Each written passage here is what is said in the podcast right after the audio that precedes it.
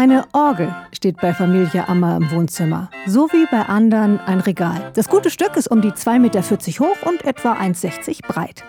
Eva Ammer ist Kirchenmusikerin und trotzdem eine echte Orgel? Warum? Weil ich eine Tante hatte, die sich zur Hochzeit von ihrem Mann eine Hausorgel hat bauen lassen. Und irgendwie war es klar, dass wenn die Tante mal stirbt, dann die Orgel zu mir ins Wohnzimmer wandert. Das Instrument ist für Eva Ammer auch ein Stück Familiengeschichte. Für mich ist schon ganz besonders, dass mein Vater die maßgeblich mitgebaut hat. Ja, und auch diese Tante war für mich einfach eine besondere Tante. Die hat mir, als ich ein junges Kind war, mir schon die Klavierstunden bezahlt.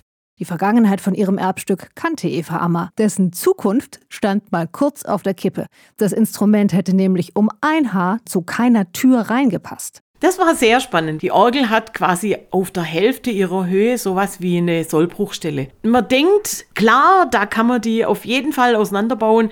Vier Orgelbauer in Ausbildung, darunter mein eigener Sohn, haben alle Schrauben rausgedreht, was ging. Und dann stellte sich raus, dass die Orgel nicht auseinanderzubauen ist. Im Treppenhaus passt die komplette Orgel nicht um die Ecke. Also Verstärkung anfordern, ab durch den Garten mit dem guten Stück und dann nochmal zittern. Passt die Orgel durch die Terrassentür? Das Reintragen endet in Millimeterarbeit und passt. Die Hausorgel steht endlich im Wohnzimmer.